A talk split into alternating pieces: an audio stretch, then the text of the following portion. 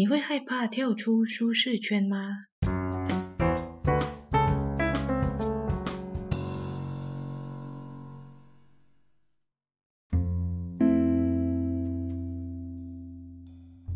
？Hello，大家好，欢迎大家收听第五单元的聊聊聊自己。今天想要跟大家聊聊的是跳出舒适圈这个话题。你会害怕跳出舒适圈吗？我在一年半前离开了卖命十二年的公司，从此意味着我失去了一份稳定的收入。当初做这个决定的时候，其实并没有下一个计划，所以身边会有家人或者朋友好奇地问我说，在没有收入的情况下，你不会感觉到害怕吗？你生活上面的花费、房贷，还有种种支付，你应该要如何去应付呢？所以某程度上，我选择了一个没有保障的情况下，跳出了我第一个舒适圈。有朋友他会跟我分享说，他们如果没有钱会感到害怕，他们会害怕因为没有收入，储蓄一直被支出，在这样经济拮据的情况下，他们的生活会因为钱财的这个问题哦，开始感觉到困扰，感觉到焦虑，甚至对生活产生不安全感。其实我想说的是，我并不是家财万贯或者是储蓄非常丰厚的人，但是我也不是鼓励你说要去好吃懒做或者游手好闲的，只是我认为说钱哦，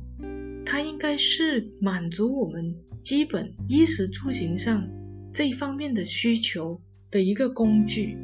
可是它不应该是阻止我们去追求自己想要生活的绊脚石。反之呢，我认为在我们工作那么多年下来，累积了许许多多的工作经验，我们在生活上所经历的，甚至是建立起来的，它其实已经给予我们一种能力。它应该是辅助我们去追求我们想要生活的一颗宝石，而这颗宝石呢，它其实正正就是我们这么多年以来为自己的生活所努力的、所经营的、给予自己的一个财富。所以我并没有因为经济上的需求而成为了我跳出舒适圈的一个借口。跳出舒适圈，它已经是内心的一个决定。而它已经不是物质所可以替代的。其实，在工作了十二年那么长的一段时间，在法律事务上，每一天都必须要面对许多棘手的人与事，很多客户的情绪、工作伙伴或者老板，许许多多他们负面的事情、负面的情绪，都是我工作范围以内必须要学习去面对、去克服。甚至去承担的一个部分，再加上我本身呢，其实是做民事诉讼，还有家庭法这方面的案子，所以每一天其实我承受了很多负面的事情，然后我也发现，在很多问题上，其实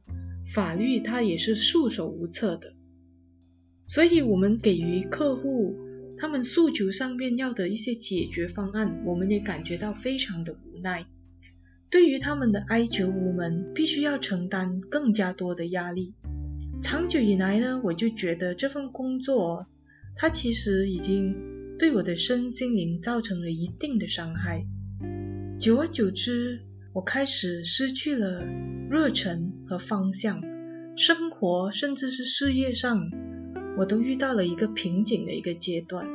所以渐渐的，我开始对人生感觉到迷茫。于是有一天，我问我自己：如果有一个机会，如果我继续重复这样子稳定的工作、稳定的收入，重复这样子的一个生活模式，但是常常会对自己的生活感觉到有不满，还有很多的抱怨，甚至会产生很多的厌恶感，一直不停这样子重复的一个生活模式，尽管我不停的在努力。给物质上的这个满足可以更加的好，但是我会快乐吗？答案是我并不会快乐。那接下来我又问我自己，如果我给我自己一个机会，去重新选择一个新的工作，我希望可以去做什么样的一个工作？我给我自己的答案是，我希望我的工作不是为了钱，或者是必须要去承担别人的问题的这样子的一份工作。我不希望我每天背负着所有很多很多的问题去上班。我希望我的工作带来喜悦感。所以其实十二年以来，我体验了很多的人生百态，但实际上也消耗了很多。有人说，生活不止眼前的苟且，还有诗和远方。所以我想，我应该在自己还有应变能力的时候，放手一搏，离开自己熟悉的生活环境、熟悉的工作模式、熟悉的生活步伐，去尝试不一样的生活，甚至给自己的生活。给自己的人生创造不一样的火花。其实我这么一个转弯，我并没有后悔，但是我发现我有一个信心，我相信我自己，我也认可我自己那么多年以来所建立的，它已经给予我自己一个价值，而这一些建立起来的自己拥有的自己的价值，它会在我需要的时候，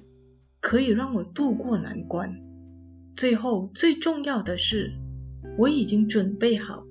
在发生最坏的情况的时候，我是有信心，我可以去应付那些困难的。所以，以上呢，就是我跳出舒适圈的分享哦。下一期，我想跟大家聊聊我去了哪一个远方，如何跳出我的舒适第二个舒适圈。那今天就先跟大家聊到这里喽，拜拜。